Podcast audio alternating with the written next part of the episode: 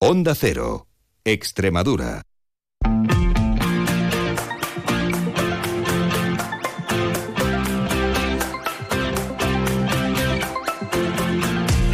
La brújula de Extremadura. David Cerrato, Onda Cero.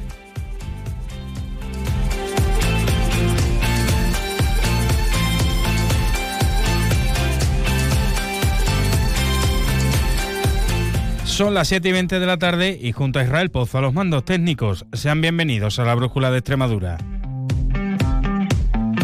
La brújula de un lunes 19 de febrero donde ha tenido lugar la reunión de la Mesa General de Negociación para tratar la subida salarial del 2% a los empleados públicos de la Junta de Extremadura.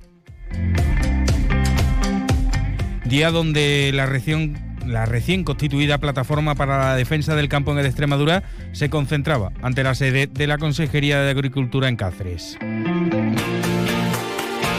Y en página política, las elecciones gallegas, gallegas marcaban la actualidad. Pero estas y más noticias de interés las ampliamos en tiempo de información regional.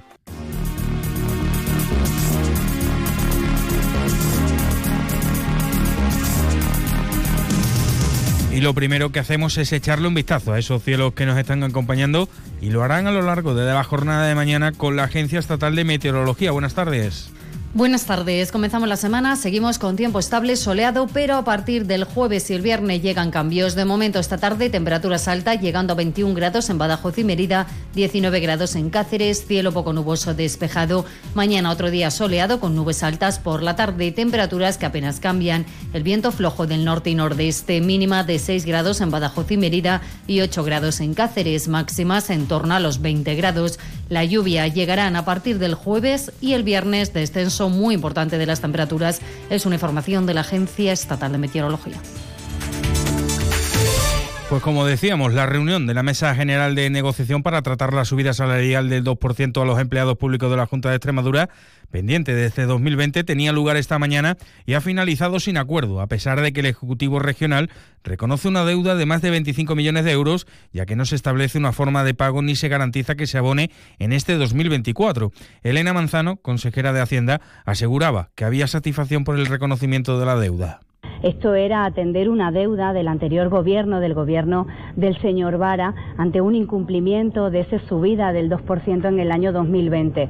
Y desde un primer momento nuestra presidenta ha manifestado su preocupación para corregir esta situación y lo elevamos a, categoría de obligación reconocida en una norma, en la ley de presupuestos y en esta mesa general lo que queríamos era escenificar eso, la importancia que tiene para este gobierno atender ese incumplimiento, atender esa deuda y a partir de ahora trabajar de la mano de esos agentes sociales para establecer el calendario de pago de ese, de ese elevado importe.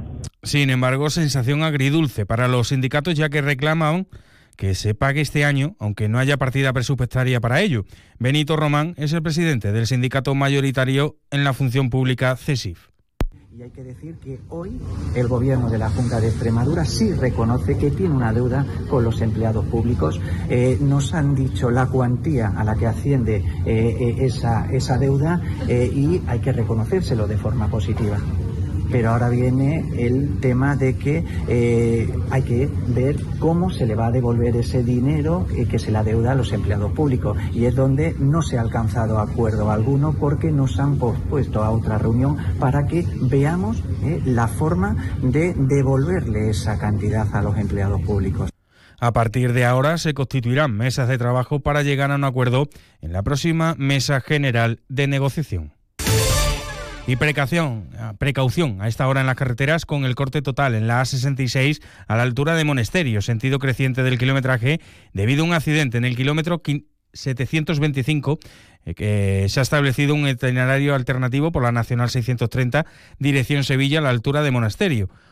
Este corte es por el vuelco de un tráiler cargado de viga de hierro, corte debido, como decimos, a un accidente en una jornada en donde no se han producido cortes de carretera debido a las movilizaciones agrarias. Sí que eh, la recién constituida plataforma de la defensa del campo de Extremadura se concentraba ante la sede de la Consejería de Agricultura en Cáceres y pese a ello, UPAUCE y Asaja Extremadura mantienen sus acciones previstas en Extremadura para este próximo miércoles. Ignacio Huertas. Y la siguiente que desde nuestra organización vamos a realizar será el próximo día 21 de febrero, en la que llevaremos la movilización a todas las comarcas de la región, haciendo actos de protesta en todas las comarcas de la región para tratar de que se visibilice la preocupación, el malestar y la incertidumbre que tienen los agricultores y los ganaderos.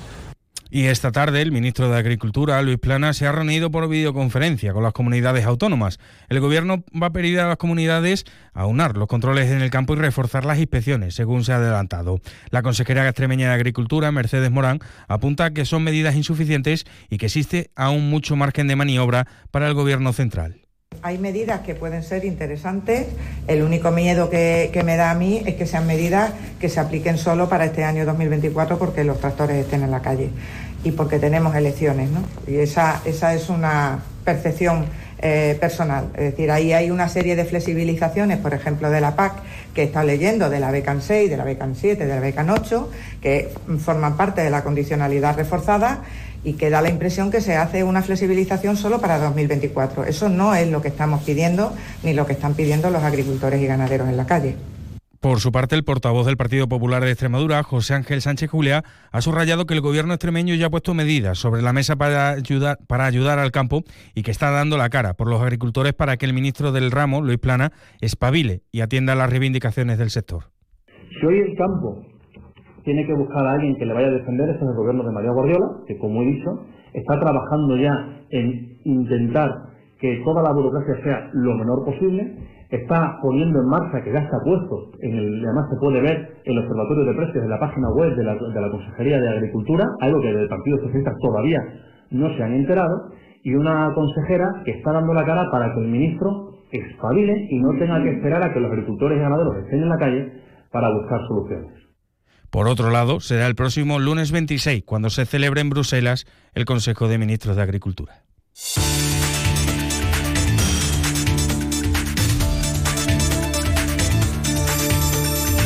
Y de forma más breve indicamos que una mujer de 64 años de edad ha resultado herida de carácter menos grave como consecuencia de un atropello sufrido por parte de un vehículo este lunes en Almendralejo. El suceso tuvo lugar sobre las 11 menos 10 de la mañana en la calle Juan Carlos Rodríguez Ibarra a la altura de un supermercado y como consecuencia del mismo la mujer herida que presentaba trauma en la pierna ha tenido que ser trasladada al hospital de Almendralejo.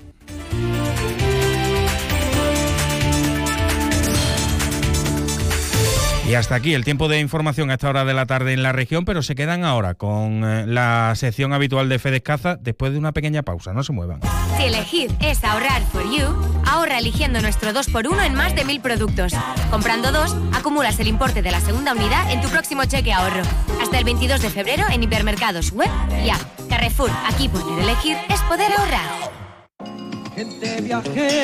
FIO, la Feria Internacional de Ornitología de Monfragüe, se ha convertido en el mayor referente para los amantes de las aves en la península ibérica y como cada año Gente Viajera estará presente en esta cita turística y económica que revitaliza la comarca de Monfragüe y su entorno durante unos días.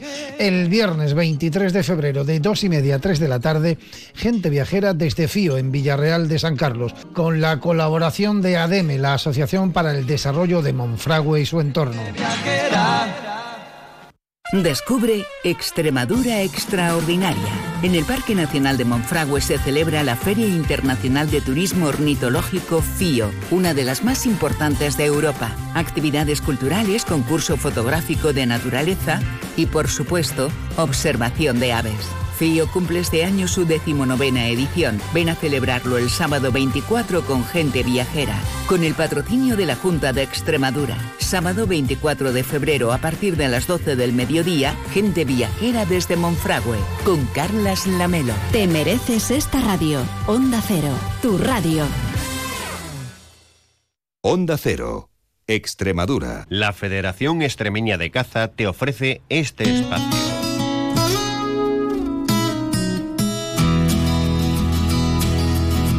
Estamos en el espacio de los lunes por la tarde dedicado a la Federación Extremeña de Caza. Hoy el tema del que vamos a hablar es de la octava edición de, de Proades Caza y Naturaleza y es que la Federación Extremeña de Caza pues ya ha comenzado eh, justo esta semana el desarrollo de la octava edición de su proyecto Proades Caza y Naturaleza. Va a llegar a un total de 34 colegios y vamos a conocer un poquito más sobre este proyecto con José Ángel Durán, que es delegado del área deportiva de la Federación Extremeña de Caza y que está ya con nosotros. Hola José Ángel, bienvenido a Onda Cero. Muy buenas tardes, encantado de estar con vosotros.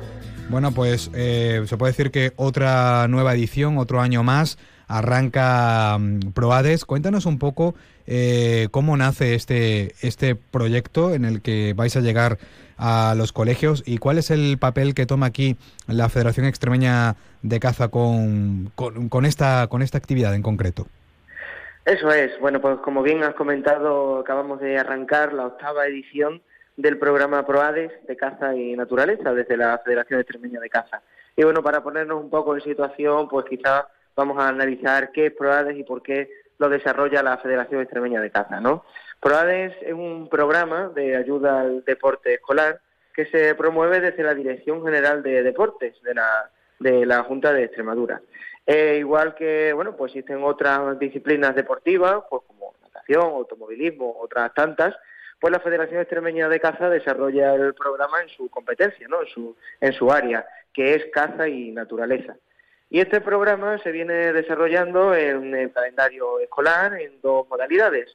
Por una parte tenemos el programa Conoce mi deporte, que trata de que la Federación Extremeña de Caza pues va a visitar a los colegios que lo solicitan y se hace allí bueno pues una jornada no orientada a lo que es pues lo que venimos hablando la caza y la naturaleza la caza, pues como actividad reconocida por el Consejo Superior de Deporte, pues como modalidad deportiva, pues se enmarca dentro de este programa y se hacen actividades orientadas a ello, ¿no? A, lo que es la, la, práctica física y deportiva al aire libre. Se hacen también pues unos talleres educativos para dar ciertos conocimientos ambientales, para tener, bueno, pues esas nociones, ¿no? Que hay que respetar en los entornos naturales y, y en primer orden pues con, el medio ambiente y también se hace pues también una, una pequeña gincana de orientación en estos en estos centros en este en esta modalidad de conoce mi deporte participan 12 colegios y luego tenemos otra modalidad que es encuentros escolares encuentros escolares eh, trata de hacer una macroactividad eh, orientada sobre todo a la participación a la interactividad para que los ocho colegios que aquí participan vienen a un centro, eh, en este caso lo ubicamos normalmente en el campo de fútbol de, Alange, y ahí se hacen numerosas actividades orientadas pues a lo mismo, ¿no? A la caza y la, naturaleza. La caza, como repetimos, pues actividad deportiva, actividad física. Allí en las distintas modalidades que existen dentro de la, de la actividad deportiva, pues tienen los alumnos posibilidades de participar, de interactuar con actividades como el tiro con arco, eh, conocer modalidades como la cetrería con animales salvajes, ¿no? Estos son la cetrería es una disciplina de caza que se hace con aves rapaces, por lo tanto ya tienen también pues, un carácter ahí muy animado para los alumnos. Se hacen actividades con perros de caza, se hacen actividades también orientadas pues a conocer los principales eh, sabores, ¿no? Las propiedades de, la carne de caza y también un sinfín de actividades pues orientadas a la multideportividad para que los alumnos pues tengan allí un día sobre todo cargado de actividades para que bueno puedan disfrutar de lo lindo. Este sería el programa oficial, pero la verdad que PROAD es un programa muy demandado aquí en la Federación Extremeña de Caza y como son solamente 20 colegios los que pueden formar parte de este programa oficial, la Federación Extremeña de Caza pues lo que hace es intentar abarcar pues todas esas posibilidades o esas demandas que llegan aquí a, la propia entidad, ¿no? a la federación. Y es eh, esta, eh, a nivel paralelo, pues la que lo va a acercar a todos esos colegios que lo solicitan y que este año vamos a llegar a un total de 34 centros y más de 1.500 alumnos que estamos en cifras de récord. Y bueno, la verdad es que estamos súper contentos, muy ilusionados de que este programa tenga tan buena aceptación y que a lo largo de todos estos, pues ya ocho ediciones, pues se ha consolidado pues como un proyecto muy ilusionante, muy participativo y la verdad que no tenemos ninguna connotación negativa pues al, respecto, como no podía ser de otra manera. Este año de récord con esos 34 colegios, eso significa que aparte de la demanda tiene muy buena acogida, ¿no? Así es, eh, a lo largo de todos estos años, bueno, pues los alumnos siempre se han ido encantados, Este programa está dirigido a alumnos de quinto y sexto de primaria y bueno, pues una vez que los centros ya han pasado este programa por esos alumnos, cuando llega una nueva generación de alumnos a estos cursos, pues no dudan en volver a, solicitarlo, ¿no? Porque quedan, la verdad, que absolutamente encantados. Tienen, bueno, pues no es más que una apertura de conocimiento de lo que supone el mundo rural, de lo que supone pues el carácter principal de Extremadura, ¿no? Que si algo tenemos es que somos evidentemente rurales y la verdad que abrir una puerta de conocimiento para los alumnos eh, de lo que tienen a pie de campo, pues siempre es una posibilidad muy favorable y algo a lo que esta, estos centros pues acogen con muy muy buen criterio. Hay veces, bueno, pues en la etapa educativa nos centramos en cultura general, pero obviamos lo que tenemos a la puerta de casa, ¿no? Y entonces, en muchas ocasiones, poder acercar a los alumnos la flora, la fauna, la riqueza natural que tenemos en Extremadura con este programa, pues supone una herramienta pues muy útil y muy enriquecedora. Bueno, lleváis desde 2017 con este proyecto, ¿verdad? Em, llegáis a más de, mil alumnos. Es muy importante porque hoy en día que hay demasiada tecnología, que, se dice que los jóvenes están tan apegados desde tan pequeños a la tecnología, pero es bueno que em, desde el plano educativo, ya no solamente por los centros escolares, sino que haya instituciones de fuera que, se acerquen a estos, a estos centros escolares y, y acerquen de esta manera el entorno en el que vivimos, la naturaleza. Eso es importante. Yo creo que los jóvenes de alguna manera eso lo aprecian. Aparte de que de, tanta tecnología que se puede ver también ahí, hay mucha también educación a través de muchas aplicaciones o muchos vídeos, pero la enseñanza que, por ejemplo, hacéis, que es una enseñanza más, más directa, eso es bonito. Entonces, yo creo que el, el, hecho de que el proyecto haya ido a más este año con más colegios, eso significa que, que lo hacéis bien y que además eh, el, joven, el joven alumno lo, lo aprecia de, de, esa manera. No sé si piensas igual que yo, José Ángel. Sí, exactamente. Si algo está, tenemos caracterizada esta nueva era de la sociedad es que estamos inmersos pues en, lo que es la tecnología, ¿no? Y si algo tiene este programa es que carece totalmente de ella. Hacemos algunas actividades interactivas cuando visitamos los colegios con algunas pequeñas, pequeñas charlas, pero es que cuando hacemos encuentros escolares eh, se olvidan por completo de cualquier aparato tecnológico. Allí no se echa de menos nada. No ha soltado muy bien un ave rapaz, un azor que puedes tener en el puño y ya estás cogiendo o acariciando un perro de caza, bueno, y, conociendo de primera mano pues lo que representa esas sensaciones de tenerlo, ¿no? Y sueltas un perro de caza y vas a demostrar tus dotes de tiro con el tiro con arco pues, y pones a prueba pues tus eh, estrategias, ¿no? Tus dotes físicas también y sueltas el tiro con un arco y vas a ver, pues, a cocinar una hamburguesa de carne de jabalí o carne de ciervo y puedes llegar a apreciarla, ¿no? Entonces es un, una, un programa pues que supone, digamos, una alternativa a lo que es el del día a día de muchos alumnos, ¿no? Que por supuesto la tecnología ha llegado a la sociedad para hacernos un bien,